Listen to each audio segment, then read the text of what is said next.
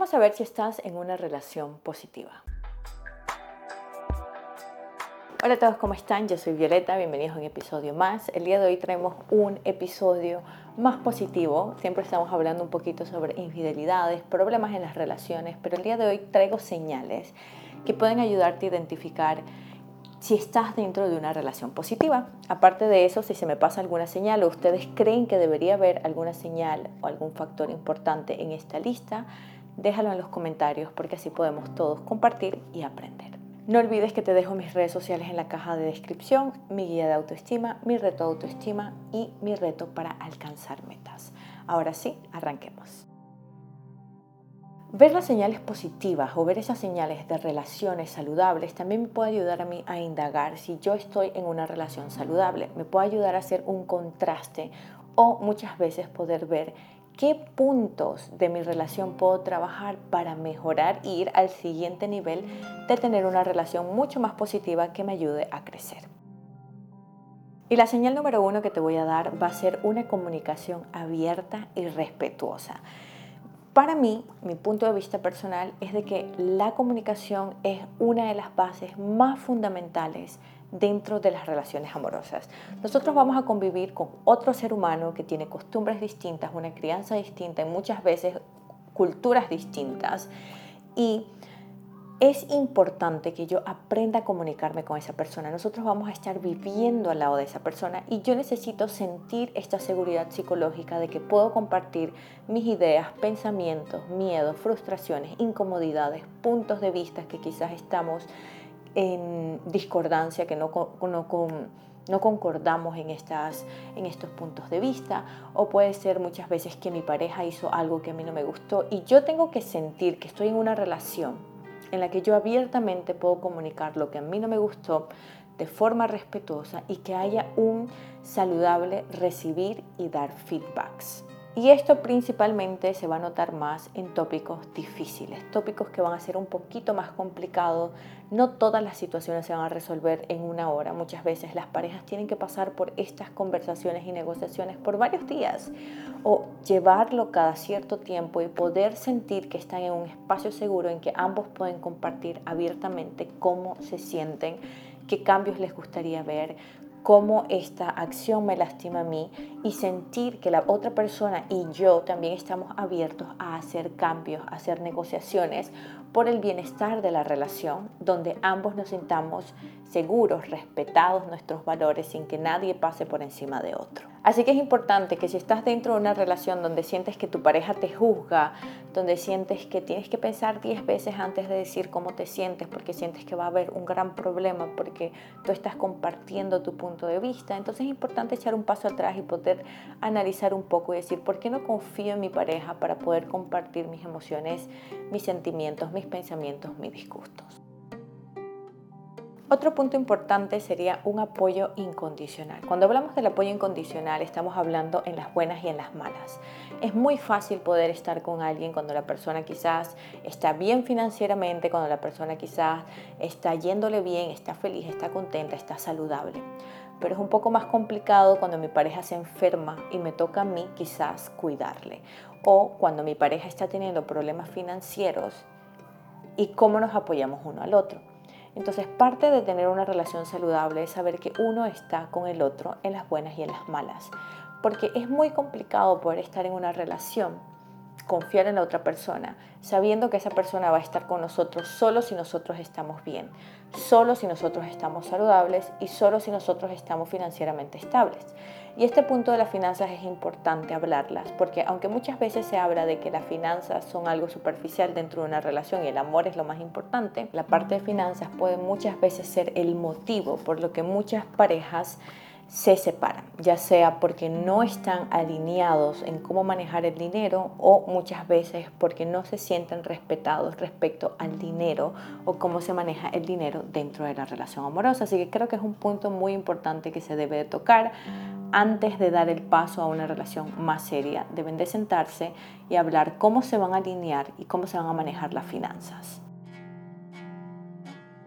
Otro punto importante es la resolución constructiva de los conflictos. Los conflictos siempre van a ser difíciles, vamos a tener emociones que son un poco eh, abrumadoras, son como un volcán lleno como de mucha pasión.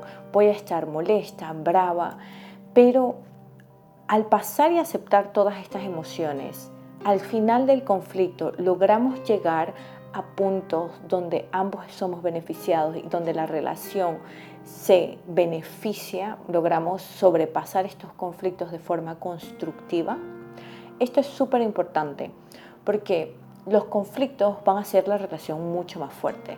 Los conflictos nos van a llevar a puntos en los que vamos a tener que conversar de estos tópicos que quizás son un poco más complicados, menos agradables de conversar y nos van a ayudar a conocernos mucho más.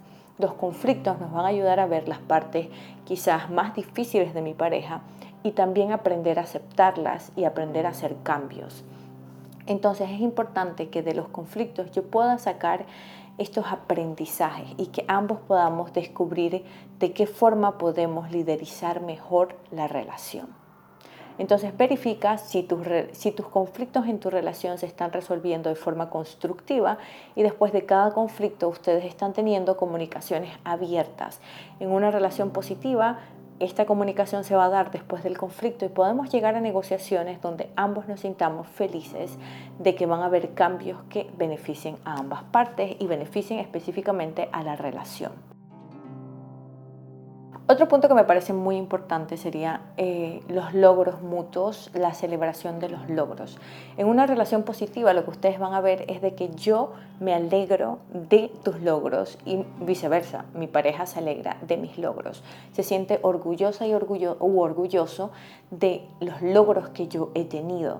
Y esto es un punto que me parece súper importante de mencionar porque sí he observado que en muchas relaciones quizás una, una persona te puede tener envidia a la otra o me siento un poquito más hesitante, un poquito más como pensante antes de decir algún logro que yo he obtenido porque me da miedo que mi pareja se sienta insatisfecha por mi logro, se sienta mal porque he logrado algo que mi pareja no ha logrado. Entonces aquí es importante observar, estoy en una relación donde mis logros son importantes, yo personalmente me alegro de los logros de mi pareja, y si esto no se está dando, es importante que lo podamos hablar, que yo también me pueda indagar. Si yo estoy sintiendo envidia por mi pareja o no me alegro por sus logros, entonces tengo que indagar. ¿Qué está sucediendo aquí?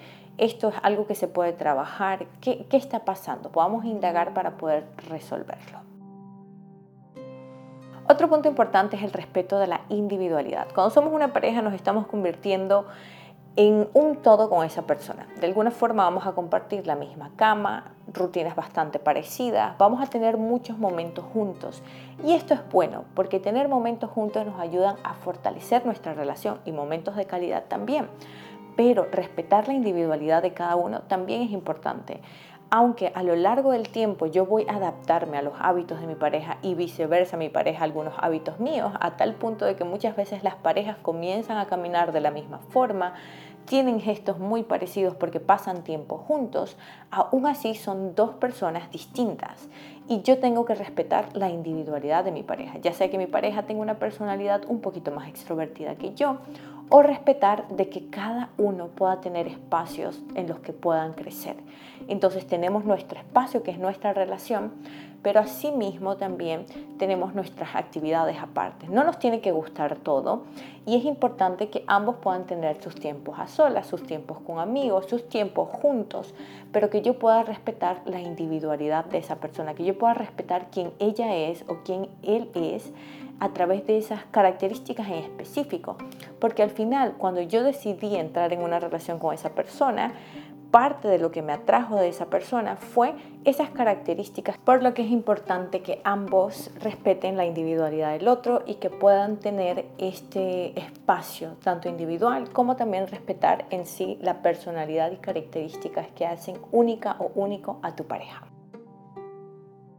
Siguiente punto sería intimidad física y emocional. Una pareja que tiene una relación positiva van a mantener este vínculo tanto físico y si hay problemas en este vínculo de intimidad física se va a trabajar en ella, van a haber conversaciones porque hay una comunicación abierta y asimismo emocional. Emocional se abre mucho a través de también poder compartir mis emociones, pero compartir este tiempo de calidad juntos, compartir momentos importantes juntos, que ambos puedan sentir esta conexión que no solamente es física y pasional, sino que estamos hablando de esta confianza, de poder conectar con sus emociones.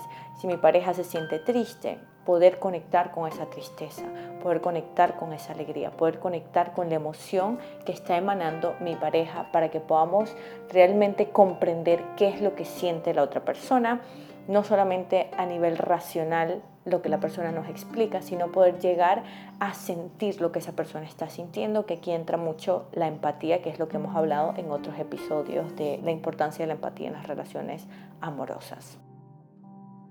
Y por último quiero hablar de la planificación a futuro juntos. La planificación es súper importante y este es un hábito que si aún no lo tienes, te va a ayudar muchísimo si lo construyes en tu relación, a que sea una relación mucho más positiva, mucho más sana, mucho más estructurada y que se esté moviendo hacia algo.